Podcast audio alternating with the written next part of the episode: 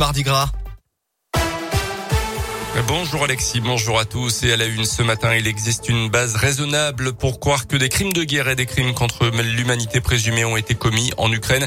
C'est ce qu'a annoncé hier soir la Cour pénale internationale.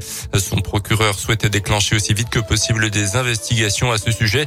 Dans la nuit, Emmanuel Macron s'est adressé aux forces armées françaises dans un message. Le président a appelé les militaires à la grande vigilance et à la retenue lors de possibles interférences à venir de la Russie. La pression s'accentue donc sur le régime de Vladimir Poutine alors que Kharkiv, la deuxième ville ukrainienne, est visée par l'armée russe en ce moment et qu'un immense convoi militaire de plusieurs dizaines de kilomètres de long s'approche lentement de Kiev, la capitale. À retenir également dans l'actualité en Auvergne une disparition inquiétante entre Orsine et Saint-Tour-les-Roches. Un homme de 47 ans est parti disparu depuis dimanche soir. Sa voiture a été retrouvée vide sur le bord d'une départementale à l'entrée d'un chemin de terre à proximité du col des Goules selon les premiers éléments.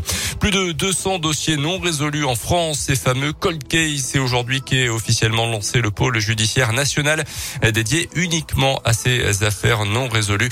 Une lueur d'espoir forcément pour les familles concernées.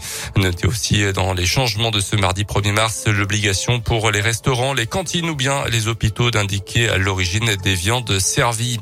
En foot pour terminer le début des demi-finales de la Coupe de France ce soir, le GC Nice reçoit Versailles club de 4 division à 21h demain soir l'AS Monaco se rendra sur la pelouse de Nantes pour une place en finale.